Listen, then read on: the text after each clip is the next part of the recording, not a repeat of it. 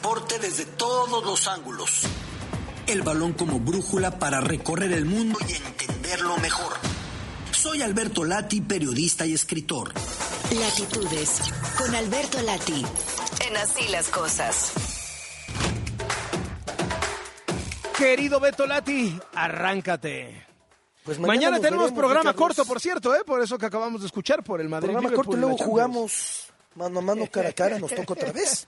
La revancha de la Champions League, la final reciente, fue el pasado verano, cuando el Real Madrid derrotó contra todo pronóstico una temporada en la que el Madrid tenía muchos problemas y carencias y fue superando ronda por ronda épicamente, milagrosamente y en la final el milagro fue Thibaut Courtois y luego la anotación de eh, Vinicius a pase de Valverde para imponerse.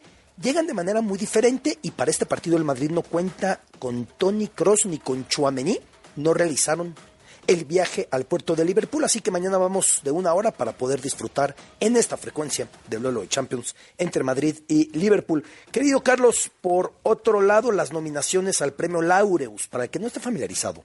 El premio Laureus es el premio algo así como los Oscar del fútbol, por colocarlo de alguna manera, los Grammy del fútbol.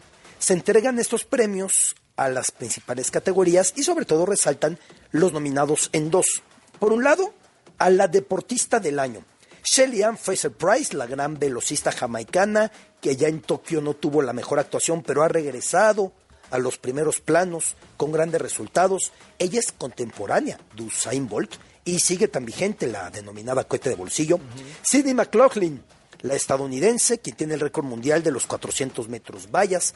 Lo mismo aparece Katie Ledecky, que sigue reinando, sobre todo en distancias largas, en las pruebas de natación. Michaela Schifrin, leyenda del olimpismo invernal. Iga Swiatek, dos eh, Grand Slam femeninos en el último año, Wimbledon y además Estados Unidos. Y Alexia Putelas, la futbolista estadounidense, la futbolista, perdón, española del Fútbol Club Barcelona, aparece en esta nominación. Al tiempo, los nominados a mejor deportista varonil, a ver qué te parece. Kylian Mbappé, Lionel Messi, Nadal, Verstappen, Curry, Steph Curry, el basquetbolista, y Duplantis, el atleta sueco, el saltador con garrocha. Así que como la de Mbappé, Messi, Nadal, Verstappen, Curry, Duplantis. Yo pienso que Messi con el Mundial conquistado pesa demasiado.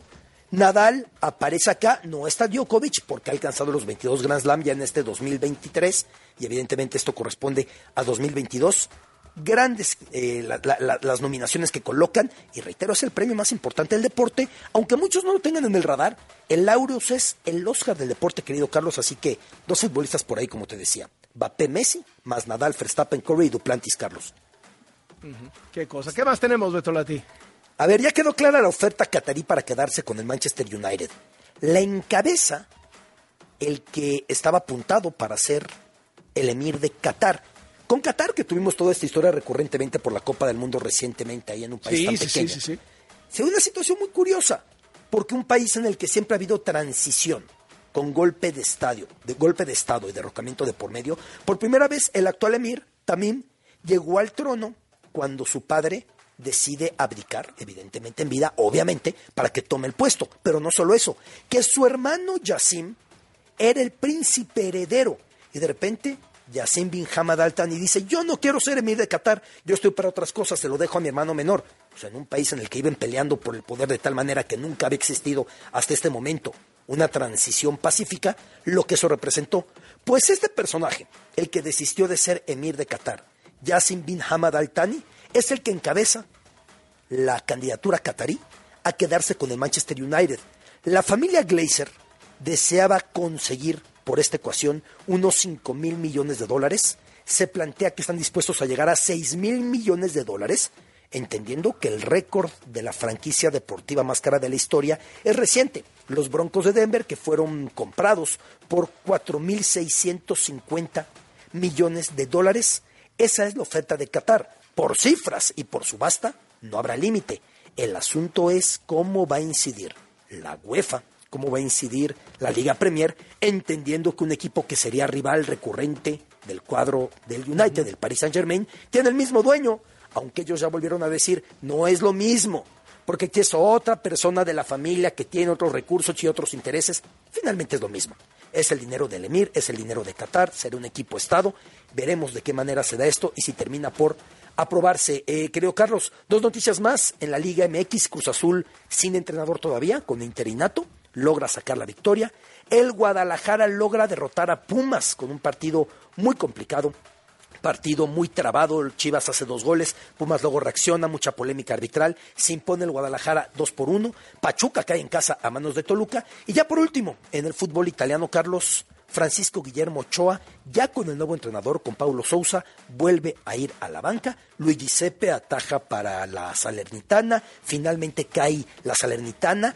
Hay por ahí una equivocación de Sepe, pero pues parecen malos presagios porque hubo cambio de entrenador y desde que Sepe se recuperó de la lesión, Ochoa, el cinco veces mundialista mexicano, ha estado en la banca con todo y que cuando jugó fue votado futbolista del mes de enero del equipo del Salerno. ¿Qué- así que qué- qué- cómo ha estado en la banca otra vez. Que Sepe era el titular y a Ochoa lo llevaron explicándole que lo querían para el lapso de lesión y de partidos de ausencia que tendría Luigi Sepe. Y Ochoa aceptó y decidió ir a competir, lo cual habla de, pues, de Memo y teniendo todo tan cómodo en México, se va ganando menos, se va buscando cumplir el sueño y lo hace como lo pudo hacer a tal punto que es votado el mejor futbolista de la Salernitana y que inclusive aparece en el récord de atajadas de parte de los equipos de las grandes ligas europeas. Sin embargo, en cuanto Sepe sale de la lesión, eh, David Enícola, el técnico anterior, lo mismo que Paulo Sousa, el técnico que llegó para este fin de semana, deciden apostar por el que venía siendo titular y respetarle pues esa, ese abolengo, digamos, ¿no? Esos galones que tenía ganados de antes, yo esperaría que a Memo le la posibilidad de volverse a mostrar, pero el que llegue entrenador y se aferre otra vez a Sepe, sí son malas noticias para Ochoa, Carlos. Gracias y estamos en contacto, Beto Lati. Siempre un placer, saludos. Hasta luego.